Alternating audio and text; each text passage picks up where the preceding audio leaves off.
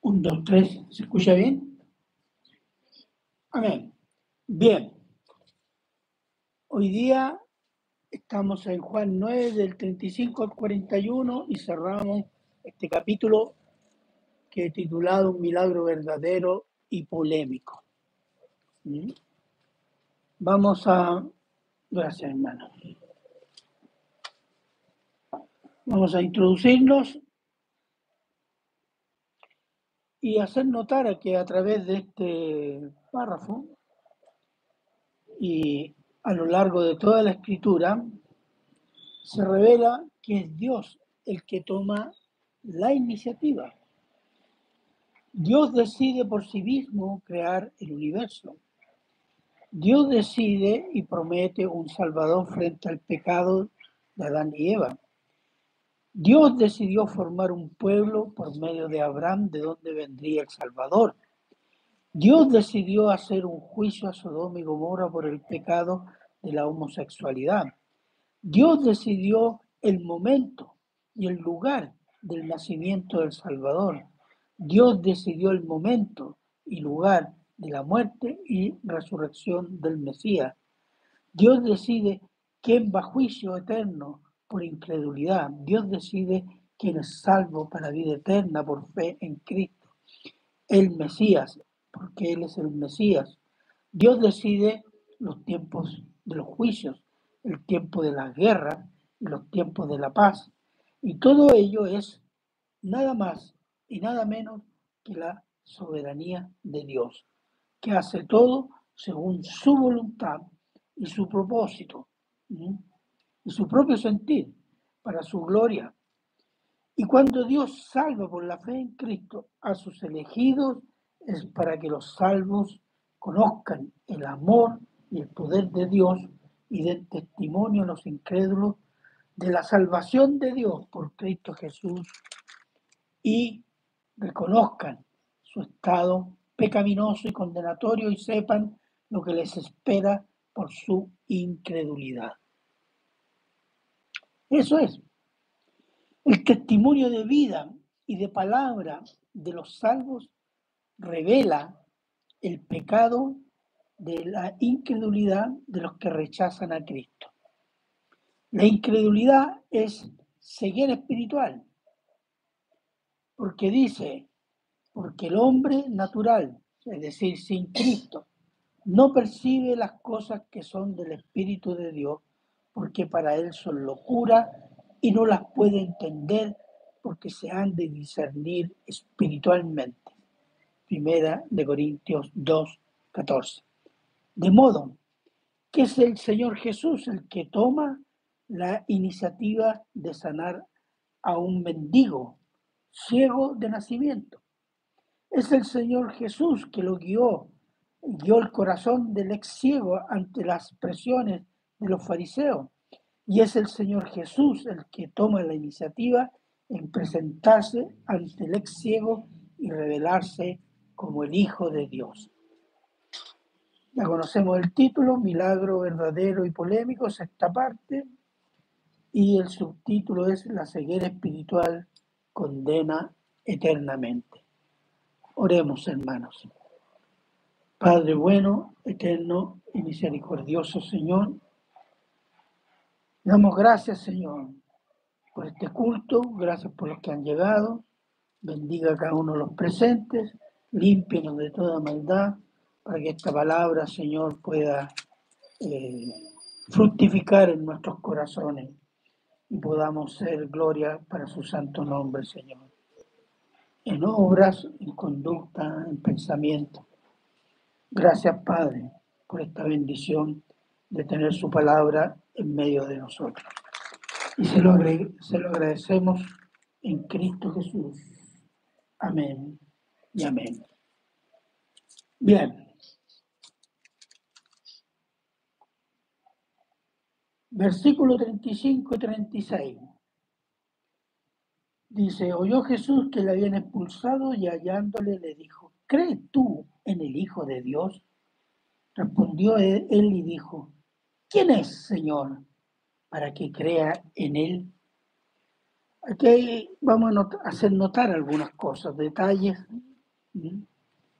Ahora, el mendigo ex ciego fue expulsado, prácticamente excomulgado de la sinagoga. Como dijimos la otra vez, él quedó desamparado materialmente y espiritualmente. Él quedó con prohibición incluso de asistir a fiestas y de recibir alimentos. Entonces quedó prácticamente completamente desamparado. Eso por un lado. Y el proceso que vivió el mendigo, por voluntad e iniciativa de Cristo, de recuperar la vista hasta darse a conocer como el Hijo de Dios, se puede describir en los siguientes puntos. Primero, el mendigo ciego de nacimientos les da la vista de un tal Jesús. El mendigo, dos, el mendigo ex ciego entendió que Jesús venía de Dios y no aceptaba de acusarlo de pecador. Tres, el mendigo se maravilló que los eruditos religiosos no supieran de dónde venía Jesús. Cuatro, el mendigo se maravilló de que ese hombre de Dios le diera la vista a él, un mendigo y ciego de nacimiento. ¿Por qué? Piensa en la mentalidad judía. ¿Se acuerda cómo inició esto? Los discípulos vieron al ciego y dijeron, Señor, ¿quién pecó? este o sus padres. Ya conocen la respuesta. Pero era de sentido común en ese tiempo que la pobreza y la enfermedad era una maldición de Dios a causa del pecado del afectado o de los padres. Entonces este hombre piensa como el promedio de los judíos nomás, que la pobreza y la enfermedad de nacimiento es una maldición de Dios por causa de pecado de él o de sus padres. Por ello el mendigo estaba sorprendido de que este hombre, que posiblemente venía de Dios, le diera la vista a él. Y que los eruditos, los sabios, los espirituales no tuvieran idea de él. ¿Se fija? Este razonamiento lo deja como diciendo, eh, eh, pidiendo agüita. O sea, ¿qué está pasando? ¿Se acuerdan lo que dice en Juan 9.30? Veamos Juan 9.30, brevemente.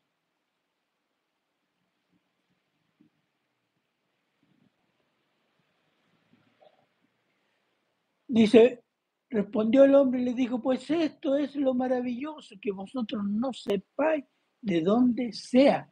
Y a mí, que soy ciego, mendigo, maldito de Dios, por algún pecado, me abrió los ojos.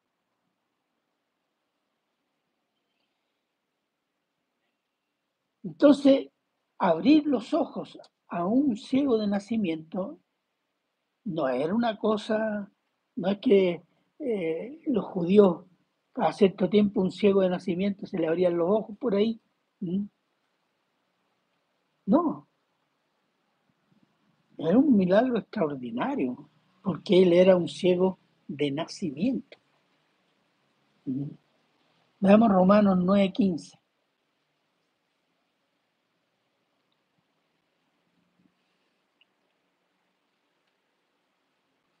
El apóstol Pablo cita en Romano esta cita de eh, Éxodo 33, 19, que es una declaración que Jehová hace a Moisés. Pues a Moisés dice, tendré misericordia del que yo tenga misericordia y me compadeceré del que yo me compadezca. Dice, Dios elige a quien salva, Dios elige cómo salvarlo y Dios elige cuándo salvarlo. Y en este caso, Cristo eligió a un mendigo, a Había muchos mendigos, pero eligió este. Decidió darle la vista. Y posteriormente lo dejó en medio de los leones, los fariseos, y comprendió algunas cosas y llegó a qué? A desear a conocer a ese hombre. Entonces, la, la salvación completa es de Dios, desde la elección hasta la glorificación. Dios tiene el poder para salvar un alma como para sanar un cuerpo enfermo. Dios decide quién, cuándo, cómo y todo es para la gloria de Dios. Como lo dijo de alguna manera el Señor en Juan 9:3.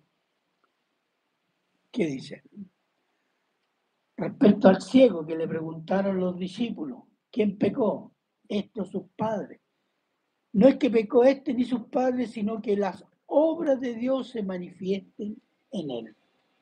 ¿Le pueden apagar eso que me, me, mueve la hoja?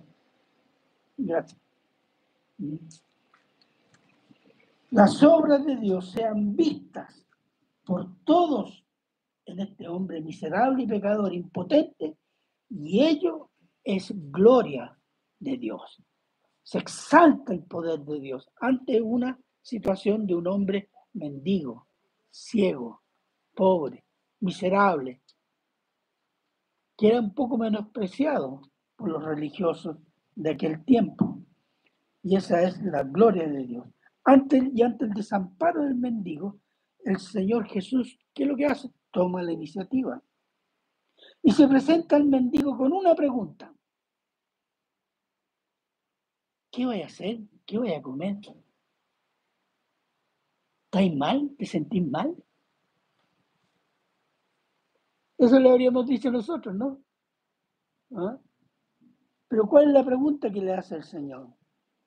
¿Crees tú en el Hijo de Dios? Es una pregunta, hoy día se diría teológica o espiritual. Y era espiritual. ¿Mm? El Señor Jesús no le pregunta, ¿por qué te pulsaron? ¿Cómo te sientes? ¿Qué vas a hacer, viejito? ¿Mm? No, sino que fue una pregunta espiritual que estaba en la mente y en el corazón del mendigo, porque había llegado a una conclusión. ¿Será Jesús? ¿Será este hombre que es el Hijo de Dios el que me sanó?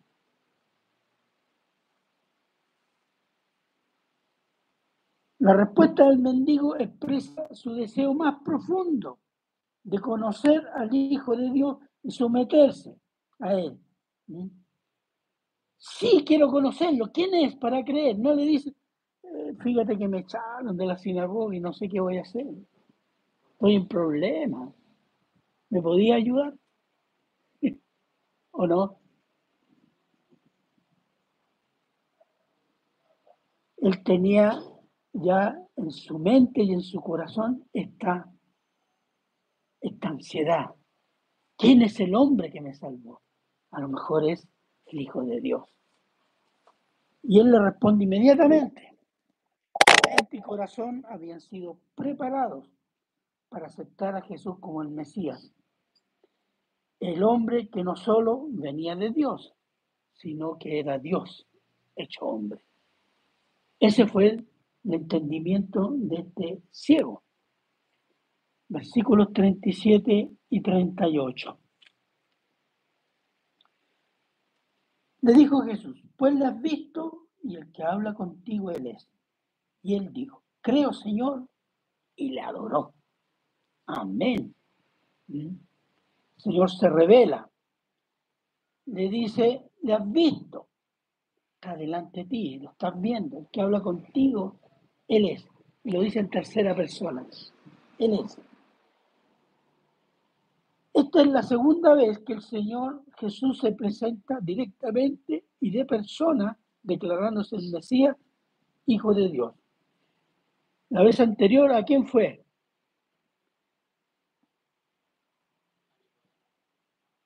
Juan 4:26.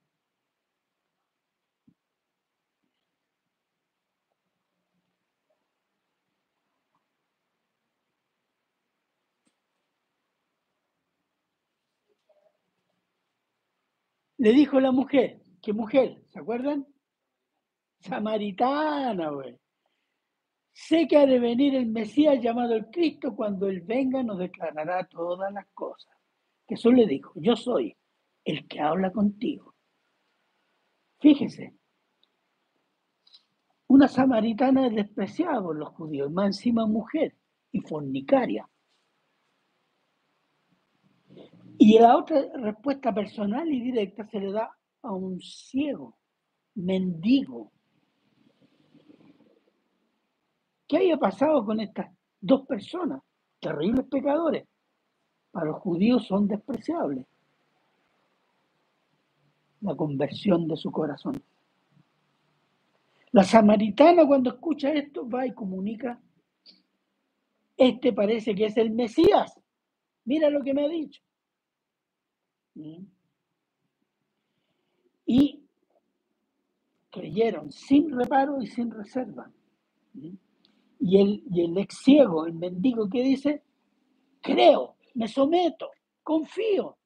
Y adoró, es decir, se postró ante el Señor. Postrarse es humillarse y humillarse ante el Señor Jesús es reconocerlo como Dios, porque solo Dios merece y exige adoración. Amén. Amén. Mateo 4, 9, 10.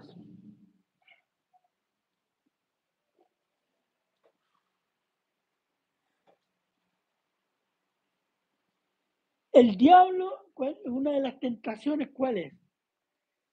Al Señor Jesús le dijo, todo esto te daré si postrado me adorase. Arrodíllate delante de mí.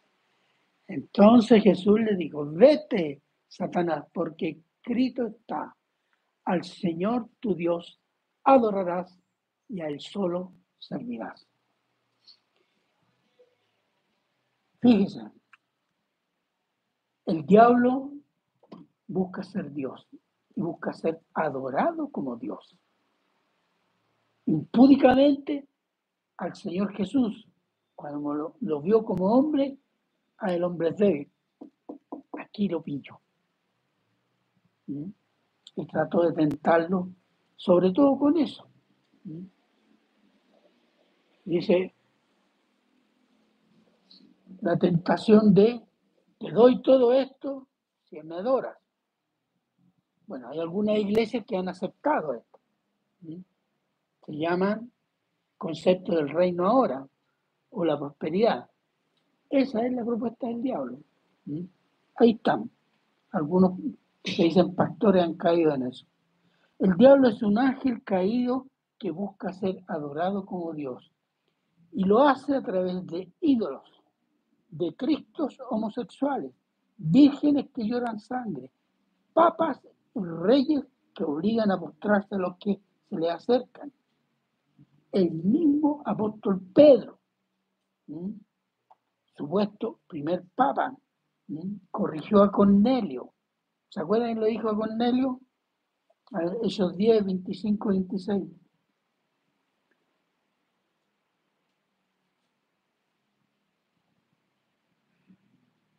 Cuando Pedro entró, salió Cornelio, que era romano, a recibirle y postrándose a sus pies, adoró. Chupaya. ¿Y qué dijo eh, Pedro? Yo soy el primer papa, bésame el anillo, por favor. ¿Ah? Eso le dijo. Mas Pedro le levantó diciendo, levántate, pues yo mismo también soy hombre. Es claro eso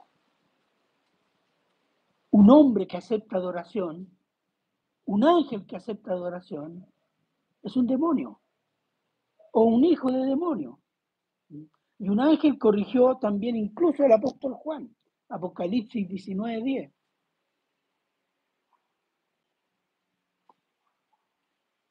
Yo me postré a sus pies para adorarle y él me dijo, mira, no lo hagas. Yo soy consiervo tuyo y de tus hermanos que retienen el testimonio de Jesús. Adora a Dios, porque el testimonio de Jesús es el espíritu de la profecía. Fíjese, este es un ángel de Dios. Entonces, El único que merece ser adorado es Dios. Por lo tanto, no lo hagas, porque yo también soy siervo como tú, como los que creen en Cristo. Entonces, ¿pero por qué sucede? Sucede por una razón, incluso dentro de las iglesias los hombres somos fáciles de impresionar con las cosas sobrenaturales. Y olvidamos que el diablo también es sobrenatural. El Señor Jesús aceptó esa adoración de este mendigo. ¿Por qué? Porque Él es Dios hecho hombre. Estaba haciendo lo correcto. Había entendido quién era Jesucristo. Y Jesucristo aceptó esa adoración. Versículo 39. Dijo Jesús, para juicio he venido yo a este mundo, para que los que no ven, vean, y los que ven sean cegados. Uy, esto es un juicio, pero aquí tenemos, estamos en un problema. Mira, para juicio venido a este mundo. Aquí el Señor Jesús parece contradecirse con lo que declara, declaró antes, en Juan 3, 16, 17. ¿Se acuerdan? A ver, veámoslo.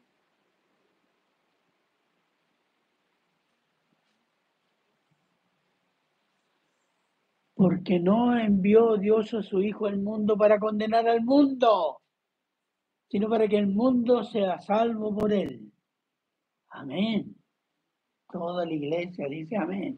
Entonces, ¿por qué acá dice yo para juicio he venido? Veamos. En su primera venida el Señor vino para hacer no vino para hacer juicio, sino para salvar pecadores por medio de la fe en la cruz de Cristo. Entonces, ¿qué sentido tiene esta declaración del Señor? Ahora, hay que pensar en esto. ¿De dónde surge el juicio? ¿O dónde se hace evidente el juicio? El juicio se hace evidente en la medida que se predica el Evangelio de Cristo. Veamos Juan 8:40.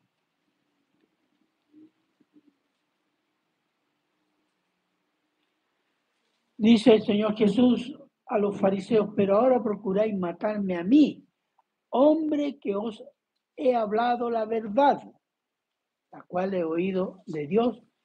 No hizo esto Abraham. O sea, no es que quiso matarlo. Está diciendo yo les digo la verdad y ustedes quieren matarme. Eso es un juicio. Ahí está el nudo de los juicios. El rechazo a la verdad acusa y revela que esas personas están bajo juicio. El rechazar al Señor Jesús, la incredulidad y la perseverancia en esa incredulidad habla de que están bajo juicio. Y esto se nota mucho más cuando al lado hay uno que cree. Entonces el juicio surge precisamente de la predicación que salva gente. ¿Mm? Mateo 10, 34 al 36.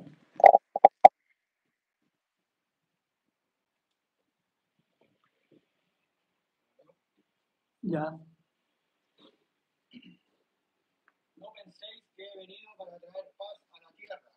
He venido para traer paz, sino espada, porque he venido para poner en disensión al hombre contra su padre, a la hija contra su madre y a la nuera contra su suegra, y a los enemigos del hombre, y los enemigos del hombre serán los de su casa. ¿Por qué razón? Hay espada, hay guerra, porque la predicación del Evangelio producirá guerra contra los predicadores contra la Biblia, contra Cristo, contra la iglesia de Cristo, de parte de los que dicen ver y entender, a los cuales la luz de la verdad les hará más ciegos espiritualmente, sean religiosos o no religiosos. Es interesante este punto de vista. Es decir, no, ellos no quieren creer. Atención. Si hay alguien que ha escuchado el Evangelio y en toda su vida, incluso hasta el día de su muerte, no creyó, es porque está bajo juicio.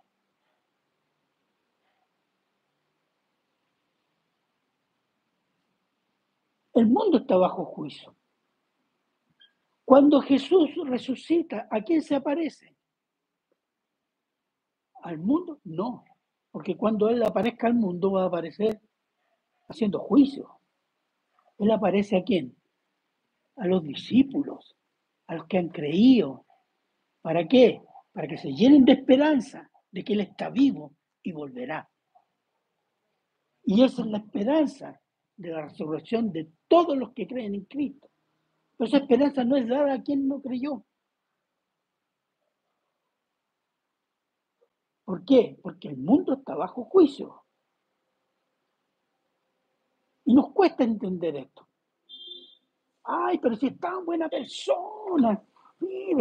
No se roba la plata del pan, eh, trabaja, eh, hace todas las cosas bien. Le falta así un poquito para creer. Falta Jesús nomás. No, no es. Nosotros estamos mirando eso carnalmente. ¿Mm? La salvación es una obra de Dios. ¿Mm? Y nuestro mandato nos es dado a predicar a toda criatura para que tenga testimonio de que hubo un Salvador.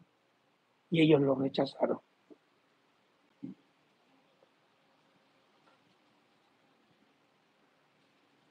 Entonces,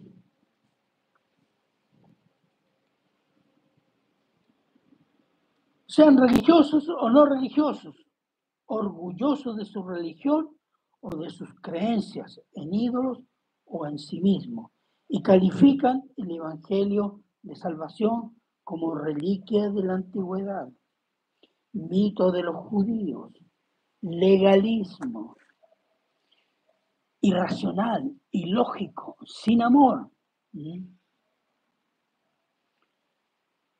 Y después el Señor Jesús que dijo en la primera parte, y los que ven, los que ven sean cegados. Es decir, los que dicen que ven, queden ciegos de su pecado. Para los que no ven. Ciegos espirituales. Para que no vean qué cosa, a Cristo, el Evangelio de Salvación. Porque los que reciben la visión espiritual de Cristo son testimonios por conducta, por palabra y por carácter, lo cual hace resaltar la incredulidad y la condena de los que rechazan a Cristo, siendo cada vez más agresivos estos, más ciegos en su orgullo intelectual o religioso cuando un cristiano se presenta en algún lugar, donde se reúnen personas y dicen, no, este es cristiano, o este es pastor, pastor. Y más todavía se pone a predicar el Evangelio y habla de Cristo. Ese cristiano y esa predicación son molestas. ¿Y sabe por qué? Porque la conciencia les acusa de que son pecadores que están condenados. Y si no lo entienden así, mil por ciento, lo intuyen. Y lo intuyen claramente. Y hay gente que se va a rendir, pero hay gente que va a rechazar y va a odiar a ese predicador y va a odiar, odiar su predicación. ¿Por qué? Porque toca su conciencia que lo llama y le dice, estás en pecado, estás mal, vas a ser condenado. Y eso molesta. Molesta el orgullo, molesta el ego, molesta a los presentes por la conciencia. Y buscarán. ¿Qué va a buscar el mundo con el cristianismo? A callarlo, legalmente, a través de leyes, como la no discriminación, por ejemplo. O ilegalmente, por la fuerza, amenazas, censura, persecución. Así como la fe del mendigo y su escaso entendimiento, pero suficiente, puso en luz la incredulidad y ceguera espiritual de los fariseos y de la mayoría de Israel de ese tiempo.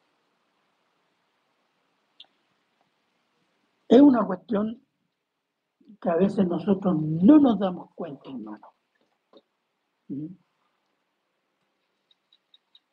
Yo una vez escuché a un eh, dirigente del movimiento gay chileno. Y en una, una especie de entrevista, él dijo, fíjese, dijo, es necesario para la libertad de la, ¿cómo le llaman ellos? La diversidad sexual, que la predicación cristiana se limite a sus templos. No quiso decir hay que patearle en la boca para que no hablen más. No. ¿Por qué? Y lo dijo claramente. Porque los cristianos y muchos de esa gente, de esa gente, cuando hablan buscan acusarnos y hacen sentir mal a las personas de la diversidad sexual. Fíjense lo que estaba confesando. Y yo dije, tenéis razón, pues. porque precisamente hace eso el cristianismo la predicación del Evangelio, cuando te llama pecador y te llama arrepentirte. La conciencia te acusa que estás mal, pero ellos no quieren eso. Entonces eso lo consideraba una discriminación, una agresión moral incluso, dijo el, dijo el tipejo. ¿Mm? Ellos están muy claros de su posición. Y a veces somos nosotros los que no entendemos el poder que se nos ha sido dado y encargado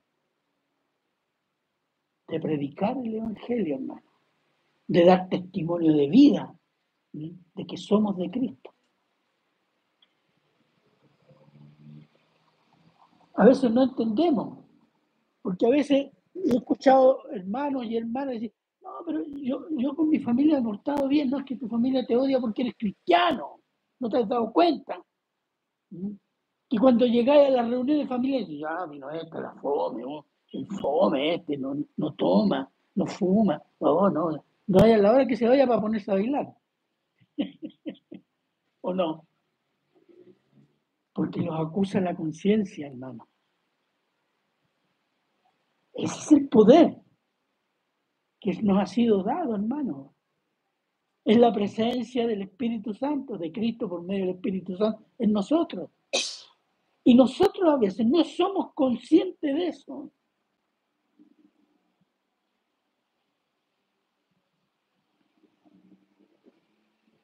Primera de Juan, uno día.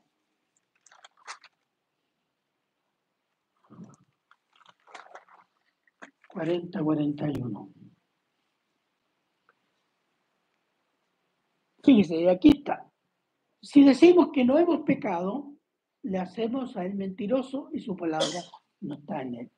Aquí viene un problema. Fíjese lo que dice eh, versículos 40-41. Entonces algunos de los fariseos que estaban con él al oír esto le dijeron, ¿acaso nosotros somos también ciegos? Jesús le respondió, si fuerais ciegos, no tendréis pecado. Más ahora, porque decís, vemos, vuestro pecado permanece. Mira, algunos fariseos que oyeron al Señor Jesús le preguntaron molestos, ¿acaso nosotros somos también ciegos? ¿Ah? Porque él venía discutiendo con los fariseos. Ellos, los fariseos, se consideraban la élite espiritual de Israel. Eran conocedores de la ley de Moisés, maestros, seguidores de Moisés, y se autoconsideraban con visión espiritual completa. ¿Por qué? Porque ellos creían y aceptaban los libros de la Torá. ¿Cuáles son los libros de la Torá? Pentateuco, ahí están los teólogos del instituto. Amén. El Pentateuco, los cinco primeros libros. Y también aceptaban y creían en los profetas, mayores y menores. A diferencia de los saduceos, los sacerdotes, que solo aceptaban los libros de la Torá. Eran los liberales de la época. Y los fariseos eran los fundamentalistas de la época. ¿Mm? De modo que la pregunta de los fariseos al Señor Jesús era una especie de desafío, de encararle. Es como preguntar, bueno, ¿y tú qué dices que somos también nosotros ciegos? A ver, ¿qué dices tú? Yo le digo que sí. El problema. ¿eh? Porque ellos se creían espirituales y veían todas las cosas de Dios. La respuesta del Señor Jesús es clara, como siempre. Ahora, si fuerais ciegos, como todo ciego busca luz, y sabiéndose ciego, se declara necesitado, hablando de ciego espiritual, necesitado de la verdad, necesitado de Cristo, no tendréis pecado, porque seríais perdonados y tratados con misericordia. Ese es el punto. Cuando dice, para que los que no ven, vean. Pero la actitud, ¿cuál debe ser? Una actitud humilde. Sé que tengo problemas, pero no, no, veo la dimensión, quiero la verdad, quiero entender. Búsqueda. Veamos de nuevo primera de Juan, capítulo 1, 9 y 10 esta vez.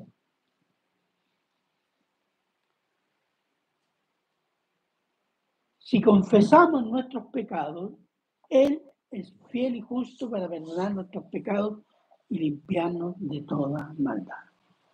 Confesar nuestros pecados significa reconocerlos y decir lo mismo que dice Dios de ese pecado.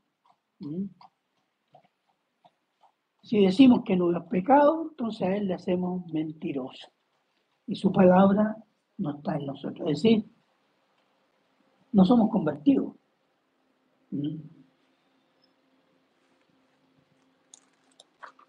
Aclarado eso, pero si decís, vemos espiritualmente, tenemos la verdad, tenemos la luz y no necesitamos más y no reconocen a Cristo como Señor y Salvador, esa autosuficiencia espiritual les hace ciegos a su pecado de incredulidad en Dios y en Cristo, porque su fe está puesta en su autosuficiencia y orgullo de cumplir la ley. Es muy fácil caer en eso. Ah, yo sé toda la Biblia. Como que el Señor tiene que estar contento con eso. ¿Mm? Veamos. Lucas 18, 9, 12, que es el ejemplo que lo han leído ustedes. Sí, perdón, eh, Lucas 18, 9 al 12. ¿Qué es lo que es la autosuficiencia? ¿Mm? Aquí lo vamos a ver. A unos que confiaban en sí mismos como justos y menospreciaban a los otros, dijo también esta parábola.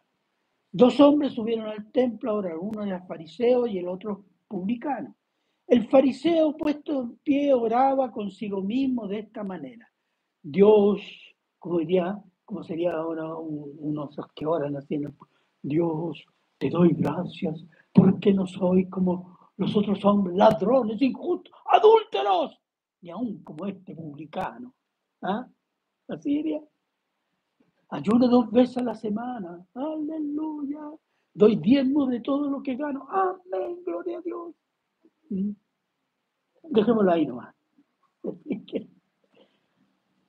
Esa autosuficiencia ¿Mm?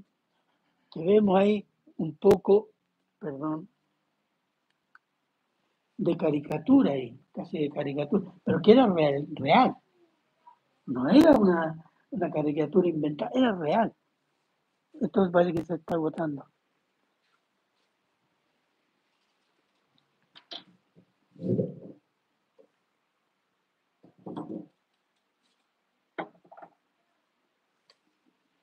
Perdón este incidente. Se agotan rápido las pilas.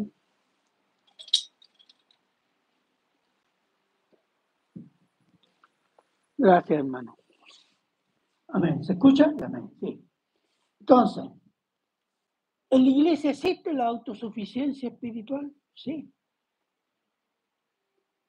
Hay gente que porque viene al culto, porque viene a la oración, porque enseña algo en la iglesia, piensa que está 100% en las buenas con Dios. Pero a veces no está bien con Dios, porque no está bien con su familia, o no está bien con los vecinos. O cultiva gozosa y secretamente un pecado oculto. Pero para afuera se ve bien. Entonces, el orgullo espiritual hace ciegos. Hace ciegos, porque no hace ciegos a nuestro propio pecado. No reconoce su propio pecado, los hace permanecer en sus pecados. A los que dicen que ven o creen tener visión espiritual de la verdad. Eso es seguir espiritual. Y es peligrosa. El incrédulo o el religioso tiene ceguera espiritual. Pero cuidado, cristianos, que también podemos caer en eso.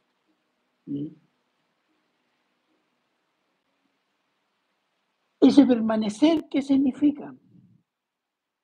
Permanecer, vuestro pecado permanece. ¿Qué significa? Dejarlos en su dureza de corazón. Mateo 15, 14.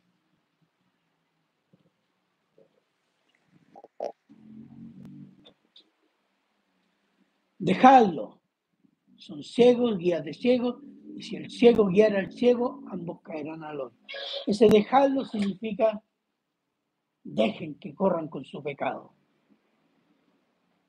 También en el Antiguo Testamento hay una frase así, Oseas 4, 17 y 18.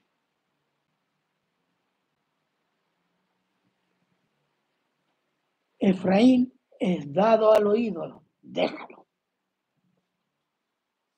que se consuma en su pecado.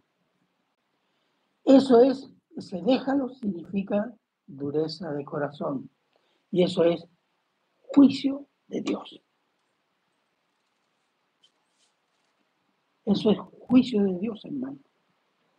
Cuando Dios le dice a una nación, déjenlo sus pecados, o le dice a una iglesia, déjenlo sus pecados, es juicio es juicio, juicio, ya no retiene más su pecado.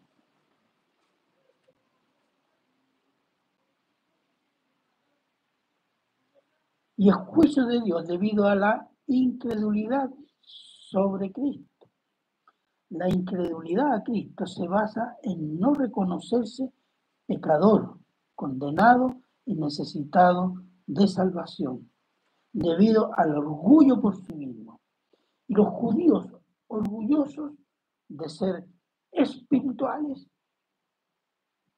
estaban ciegos. Creyendo que veían, estaban ciegos espiritualmente.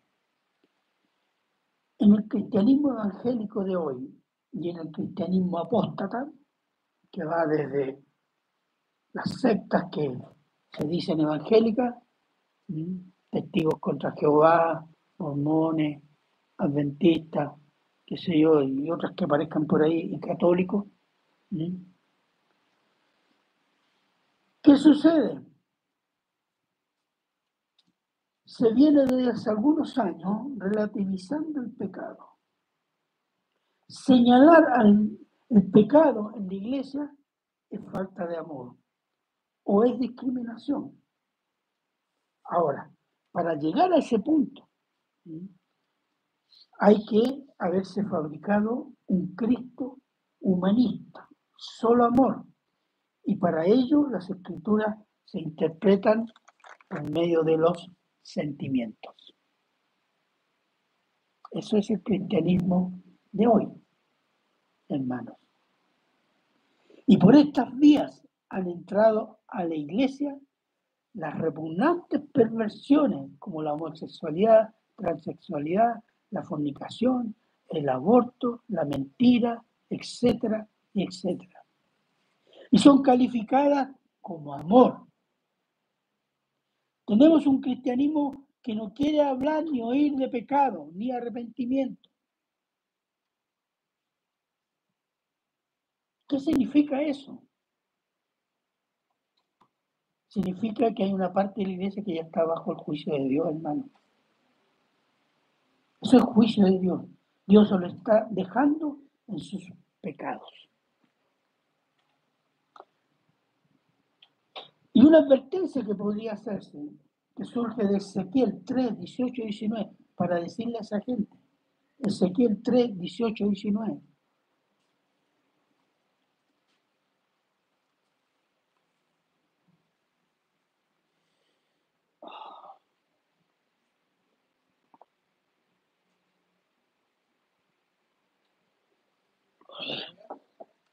Ezequiel 3, 18 y 19. Cuando yo dijera al impío de cierto morirá si tú no le amonestares ni le hablares para que el impío sea percibido de su mal camino a fin de que viva, el impío morirá por su maldad, pero su sangre demandaré de tu mano. Pero si tú amonestares al impío y él no se convirtiere, de su impiedad y de su mal camino, él morirá por su maldad, pero tú habrás librado tu alma. Y esto es una advertencia a pastores y a iglesias. A los pastores y las iglesias, Dios los hará responsables de la condena de muchos pecadores que oyeron que sus perversiones, sus pecados eran amor y no eran pecados que los condenaban. Sí, hermano. Tú fuiste el predicador. Yo te di ese mandato. ¿Qué le dijiste a tu pariente que era incrédulo? Que su fornicación, que su mentira, su borrachera. ¿No era pecado? Yo pediré su sangre. A ti, a ti te lo voy a pedir. Entonces es una cosa muy seria. Y por eso eso me hace pensar que las iglesias que han abandonado el Evangelio por el Evangelio de amor, sin llamar al pecado pecado, es porque están bajo el juicio de Dios. Y Dios se lo va a hacer notar porque les va a pedir cuenta. Aquellos condenados que tú no le dijiste, yo a ti te pido cuenta. Porque tú te decías cristiano.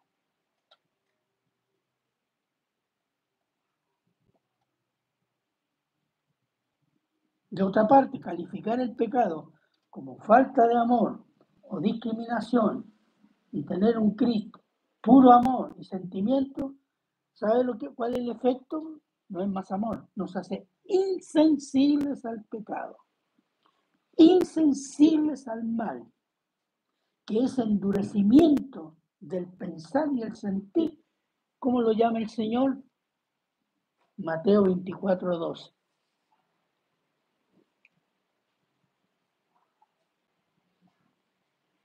Y por haberse multiplicado la maldad, el amor de muchos se enfriará. El amor por las cosas de Dios, el amor por las cosas morales se enfriará. Endurecimiento de corazón. Eso es. Y eso está sucediendo en la iglesia. Odian la santidad, odian la predicación, odian que se les diga el pecado, odian que hay un infierno, odian el juicio.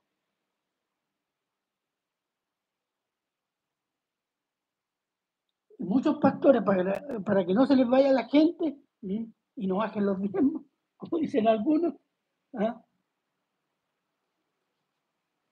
¿Qué le dicen? ¿Eh? Palmadita en la espalda, dicen, no, estáis bien, solo. ¿Ah? El Señor es misericordioso, es puro amor, así que. Entonces, ¿qué está sucediendo? Está sucediendo que mucha gente que se dice cristiana es insensible al pecado, es insensible al mal. Acompañe esto con los medios de comunicación que están normalizando la perversidad y normalizando el mal. Estamos bajo una presión muy fuerte.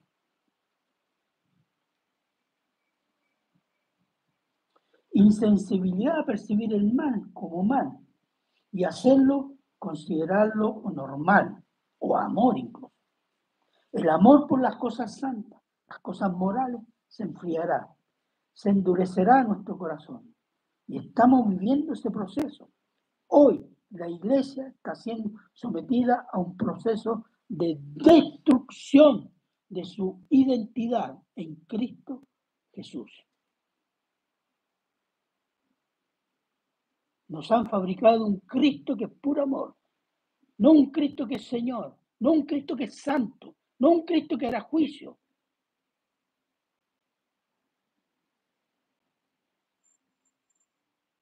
Y el otro medio, demostrar que la Biblia no es inspirada,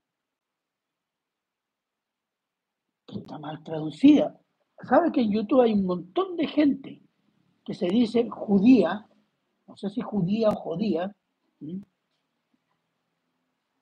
que se dicen expertos en hebreo y, y la iglesia dicen la reina Valera, sobre todo la reina Valera, eh, eh, así le están dando. Está mal traducida. Hay una campaña feroz, incluso en las áreas académicas. ¿Mm? Pero bueno, decir que la Biblia no es inspirada, que está mal traducida, que es copia de tradiciones babilónicas, todo por un Cristo humanista, terrenal, inclusivo, diabólico. Nosotros los cristianos bíblicos estamos sometidos a presiones espirituales de los demonios, por el solo hecho de ser cristianos, hermano. A las presiones de la gente que nos llama fanáticos, las presiones sociales, las presiones ideológicas que están viniendo de una agenda, y las presiones políticas que quieren imponer leyes contra ciertas predicaciones, para que abandonemos nuestras convicciones bíblicas y aceptemos como normal, como normal el pecado y la perversión. Pero sobre todo, la presión es mucho mayor sobre los jóvenes y los niños, porque quieren sacar que la próxima generación sea completamente modelada al nuevo modelo que tienen programado. Sobre todo niños de los padres cristianos. Esta presión seguirá en aumento hasta imponerse en las iglesias y marginar a los que no tienen el amor del diablo. Ese es el problema. La operación de destrucción del cristianismo bíblico está dirigida por el vicario del diablo desde el Vaticano, de Roma, que por medio del ecumenismo dirige a los hijos del diablo, hombres y mujeres, que predican en los púlpitos evangélicos. Y predican amor, prosperidad, etcétera, etcétera. Sentimientos y nada santidad, nada de pecado, nada de arrepentimiento.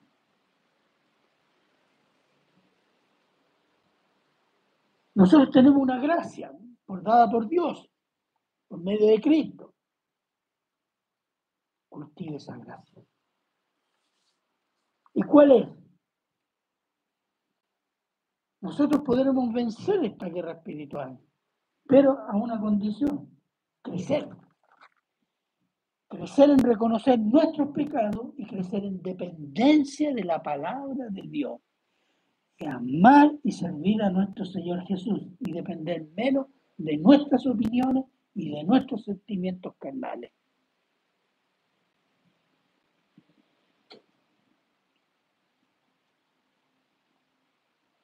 ¿Por qué? Porque son estos los que nos llevan a, si los dejamos libre, a considerar como normal y no el pecado y no ofensivo para Dios y su Hijo Jesucristo. Bien, hermano, yo estuve mirando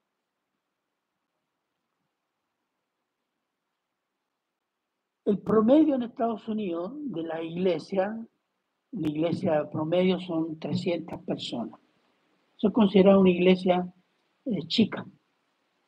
¿Mm? Hay más chicas, pero ese es más o menos el promedio. ¿Mm? En ese ámbito, con los problemas que hay, de las presiones que hay hacia las denominaciones que han habido, denominaciones que se han dividido por esta cuestión de, de las minorías sexuales, y las cuestiones racistas en Estados Unidos, esto ha hecho mella, incluso en las hermanos que han quedado, eh, han rechazado eso.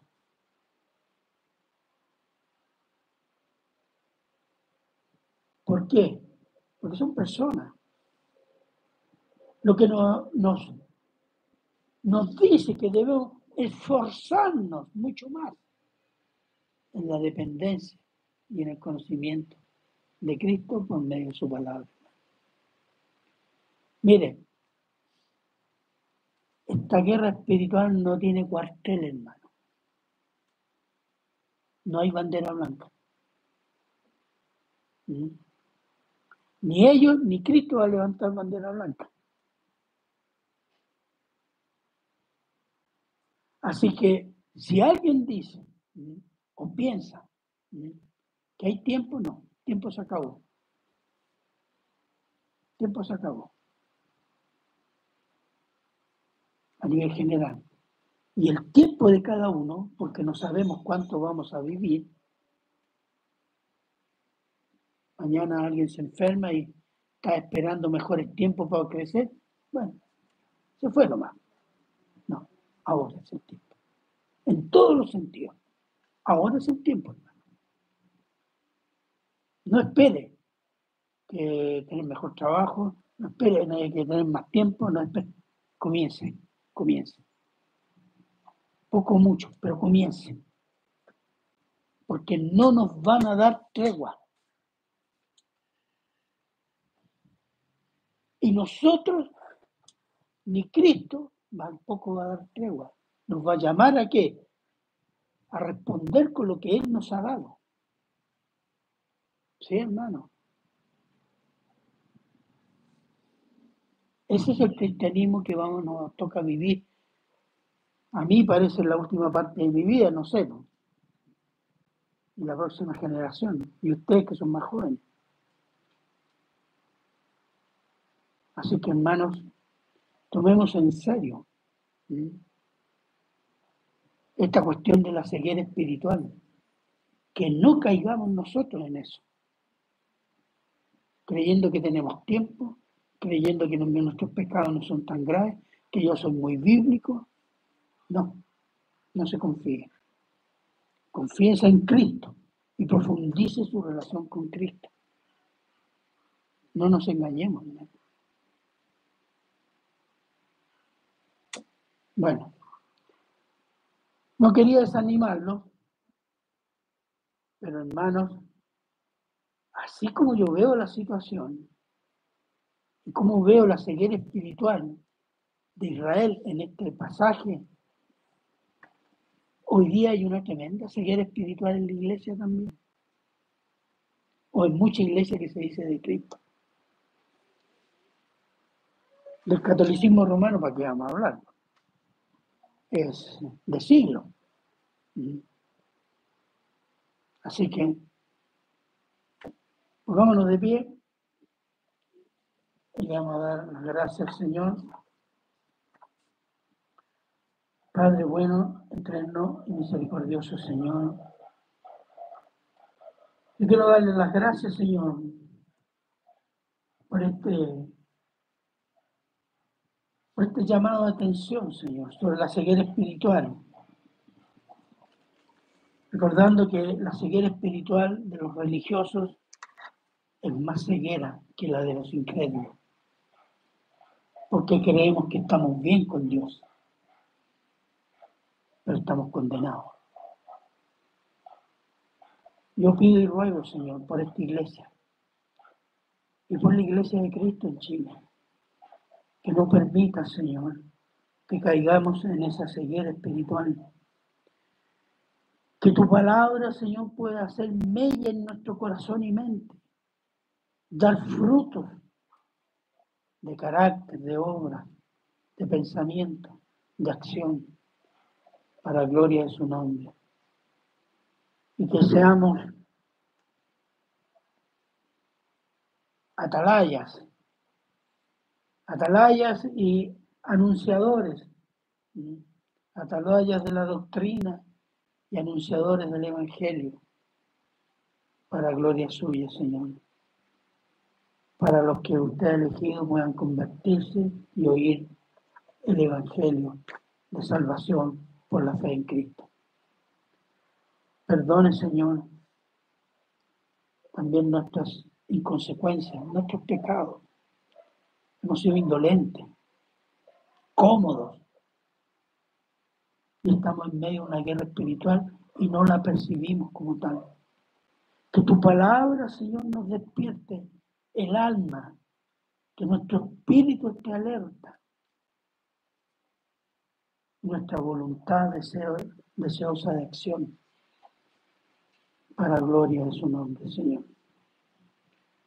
Gracias, Señor, por su palabra. Toda la gloria y la honra suya son. Se lo agradecemos en Cristo Jesús. Amén.